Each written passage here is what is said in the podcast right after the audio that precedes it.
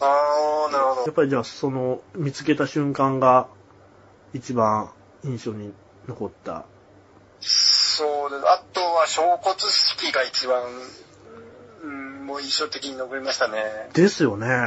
はい や、あれほんと、なんていうか、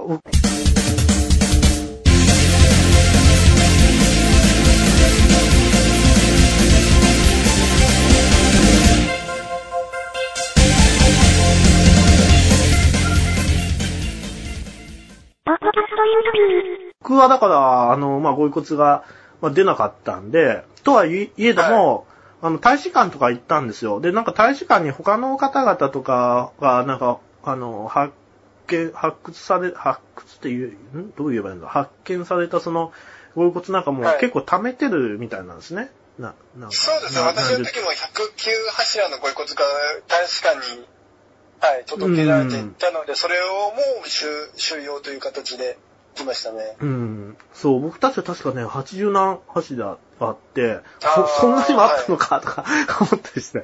で、それで、あのー、小骨式、なんかちょっと開けた、多分同じところかと思うんですけど、村雨さんがやったところと。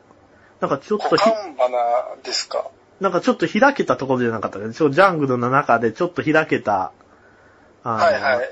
あれですよね。あのー、榴弾砲を景品にする車両とかを置いてありましたよね。なんかあったと、あであとなんかこう、石碑みたいなのがあったような気がしますね。あ、慰霊碑が多分あります。確か慰霊碑がみ二つ三つあるところだと思う。ええ多分同じところだと思います。あれをなんか磨いたりしたりして、そうですね、はいはい。で磨いたり準備とか、はい、しました？うん。で、だから僕、小骨式っていうかな、なんかもう入社式とか、あの会社の、なんか入学式的なものでちゃんとセッティングされてあるところに行ってなんかはいそういう式に臨むのかなと思って、なんかゼロからこう組み立てないといけないじゃないですか、こう、櫓みたいなのとか、なんかはい。巻き、巻きとか。はい現地の方と一緒に。そうそう あ、汗だくなりましたよね。で、あの時そうですね、あの、いつもそうですね、天気は、い天気いいのはいいんですけど、そうなんですよ。すごい、あのー暑かったですね。飲料とかも、あの、常に傾向できないんで、ああ、そうですね。あの、はい、あの、結構、はい、飲料とか、あの、補給、あ衛生、衛生課としても大変でしたね。で、あの、黒いネクタイみたいなのをしないといけなくなかったですあか、私の時は、あの、ししなかったんですよ。おー。あのーガダガダルの、ホニアラ港に海上自衛隊のれ練習艦隊が入港した時はつけてたんですけども、ああ。あ、あそうの、小か。骨式の時はつけなかったんですよ。へー。あ、そうか。村雨さんの時、その、練習艦がな70、70年ぶりぐらいにこう、ガルカナで寄港したんですよね、日本の船が。そうですね、なじゃあ71年ぶりに。はい。いる時に、ガトーにいる時に来たっていうことなんそうですね、あのー、内地に帰還する2日前に、ホニアラ港に練習艦隊3隻が入港して、まあ、一隻機関の鹿島が接岸して、そこの鹿島の宿管室に、ご遺骨を、えー、まあ、放置して、で、そのまま送還するっていううん流れだったので、小骨式を終わった後に来たっていうことですね、ということは。小骨式終わった後ね、あのーまあ、ご遺骨を、あの収めるじゃないですか。収めて、とりあえず、あのー、ンダのホテルで仮安置した後に。そのつ、二日後に、あのー海上自衛隊の方へ引き渡しっていう流れですね。うん。引き渡し式も私、はい、参加しましたね。ああ、じゃあ、なおのことだから後半に行った人って、その活動が短かったん。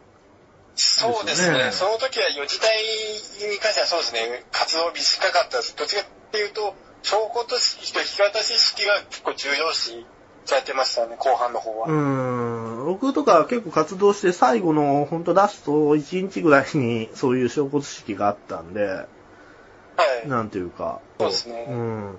はい。やっぱりその引き渡し式はかなり壮大なものだったんですか？そうですね、もう前日はもう練、もう訓練の訓練。を重ね、引き渡し機のために。はい、引き渡しの更新の訓練だったりを重ねたり、はい。大変直ですね。前の自衛隊の方とのリハーサルも、本当本番さながらにもやりましたし、ああ、あ、もう船が来てて、自衛隊の方と一緒にされ、くん、リリハーサルされて、そうですねああ。そうですね、リハーサルやはりしないと、お互い呼吸が合わないといけないので、うーん。そうですね、飛行されてから、はい、自衛隊の方と、そうですね、人間にリハーサルして、一度、メンタルホテルに帰って、ちゃんと清掃して、もう一度、ホニャラ湖に行って、引き渡し式っていう流れですかね。うーん。やっぱり自衛隊の方々、若い人、練習官ということは、20代の人とかが多かったんですか？そうですね、あの、幹部候補生の方が、あの、栄養公開の途中で、ガザガナルに寄られて、はい、引き渡し式だったので、うーん。あと、鹿島以外にも、護衛艦が2隻いたので、その人たちは世界一周してるんですかね？練習で。世界一周と言いますと、どっちかというと太平洋方面ですよね。まず、あの、横須賀から出て、半年ぐらい、あの、アメリカ、南米とか、オーストラリアと方面とかに、をま、回りながら、まあ、訓練もそうですし、あと、現地の方との海外交流とかもしながら、まあ、確か半年ですか、ちょっと詳しくはちょっと存じ上げないんですけど半年ぐらいかけて栄養公開で演習を行うっていう。ああ、太平洋の周りを、環太平洋を回るっていうような。そうですね。確かに大アメリカとか南米、オーストラリアとかあの辺だと思うんですよ。あとニュー、ニューギニア今回は、前回で、あの、予知の時確かニューギニアのも回ったって聞いてるんですけども、うーん。では、その、なんていうか、その練習家の人と一緒にこうリハーサルとかもしたっていうことは、こう交流もあったんですか、その方々。そうですね。リハーサル中はそこまで交流はなかったんですけども、あの、引き渡し式終わった後に、あの、自衛隊の方を、あの、アウステン山の慰霊碑とかに案内したりとかしたので、その時に、あの、ガイドとして、あの、自主派遣隊から1名ずつ、7、10, 10名ぐらい、あの、ガイドとして、あの、バスが何台かあったんですけども、バスに各1名ガイドをつけて、つけて案内するっていうのをやりまして、で、私ちょうど、まあ、志願してガイドを、あの、自衛隊の方、まあ、50名ぐらいの方をガイドさせていただいたので、おおすごい退任、退任ですね、それは。そうですほあの、基本は幹部の方がやるんですけども、ちょっと人数的に一人志願者が欲しいということだったんで、私が思い切って志願しました。おーやりましたね。あの、来たからには、あの、悔いは残したくなかったので、やり、やれることはな全てやりたいっていう思いだったうので、ん。いや、素晴らしいですね。うん。はい。あーまあ、その直前の打ち合わせとかも、やはり夜やったりもししましたし、あーあ、その、か、幹部として50人の人に対して、村雨さんが1対50でやられたっていう。